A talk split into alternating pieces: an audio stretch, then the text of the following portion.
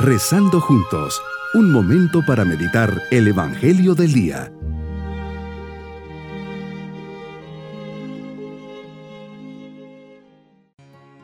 Les saludo con cariño y qué maravilla comenzar este nuevo día, martes de la décima quinta semana del tiempo ordinario. Lo hacemos de la mano de Dios, agradeciendo, bendiciendo y alabándolo. Nos ponemos delante de Él diciendo, Creo en ti Jesús, creo con todas mis fuerzas que tú eres mi Dios y mi Señor, pero aumenta más mi fe.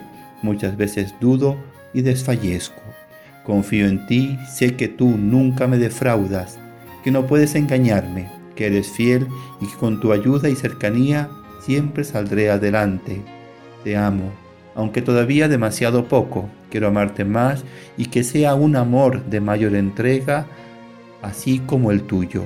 Te pido perdón por mis faltas, mis pecados, mis debilidades, y te las entrego para que las cambies en gracias de misericordia y amor, y así me levante las veces que sea necesario. Tómame, Señor, de la mano, levántame y jamás me sueltes.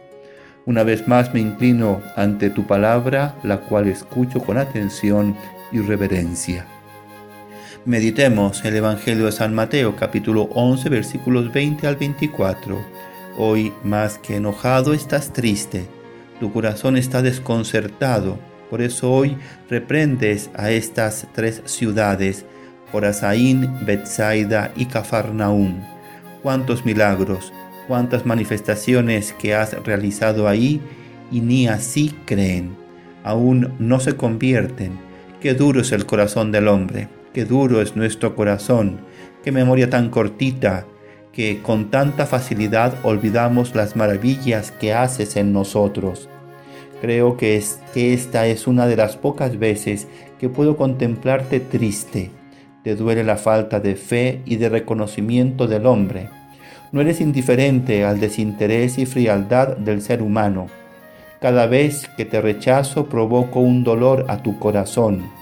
Tú quieres que me salve y me das los medios para ello Dame un corazón más sencillo, menos calculador, más atento y menos distraído, más cariñoso y agradecido, que pueda ver y escuchar todo lo que me quieres transmitir y entienda el lenguaje con el que me quieres decir las cosas.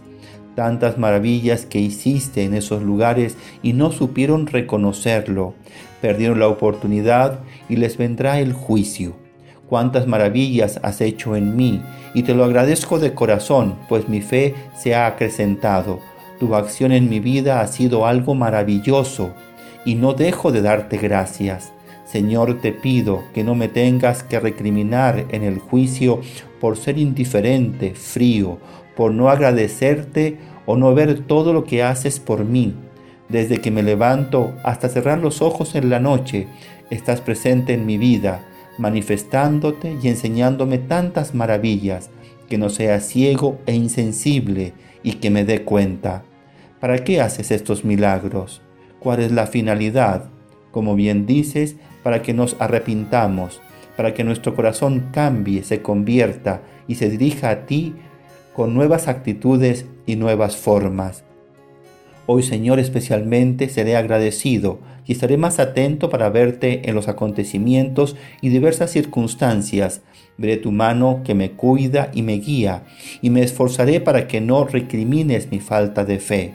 Todo lo pongo en tus manos, te lo agradezco de corazón y te lo ofrezco. Mis queridos niños, Jesús es tan bueno que cada día nos regala nuevas cosas. Él les ama y les bendice, les acompaña y les cuida. Si se sienten tristes o tienen una pena en su corazón, hablen con Jesús y cuéntenselo. Él les escucha.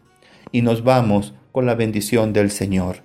Y la bendición de Dios Todopoderoso, Padre, Hijo y Espíritu Santo, descienda sobre todos nosotros. Bonito día.